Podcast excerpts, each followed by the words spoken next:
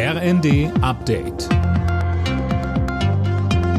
Stündlich neu. Auf den Punkt informiert. Ich bin Dirk Justes. Guten Tag.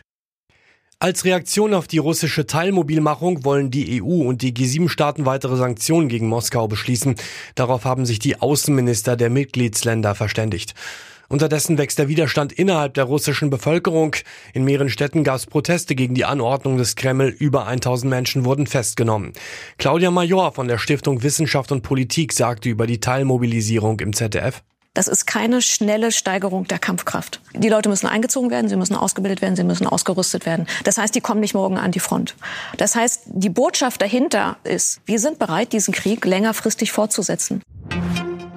Sollte Deutschland auch schwere Panzer in die Ukraine liefern, darüber berät heute der Bundestag. Die Union fordert in einem Antrag eine stärkere Unterstützung der Ukraine, Sönke Röhling. Deutschland soll Kampf- und Schützenpanzer liefern, damit sich die Ukraine besser verteidigen kann, so der Antrag der Unionsfraktion. Das hat die Bundesregierung bisher allerdings abgelehnt.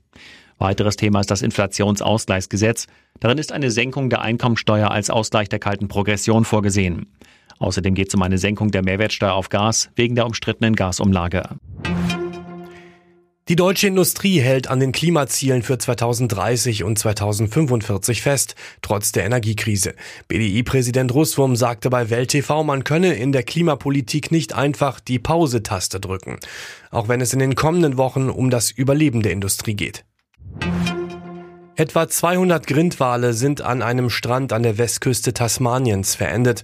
Nur 35 der etwa 230 Wale, die gestern auf der zu Australien gehörenden Insel entdeckt worden waren, seien noch am Leben, sagte der Leiter der örtlichen Tierschutzbehörde. Jetzt gehe es darum, diese Tiere zu retten. Alle Nachrichten auf rnd.de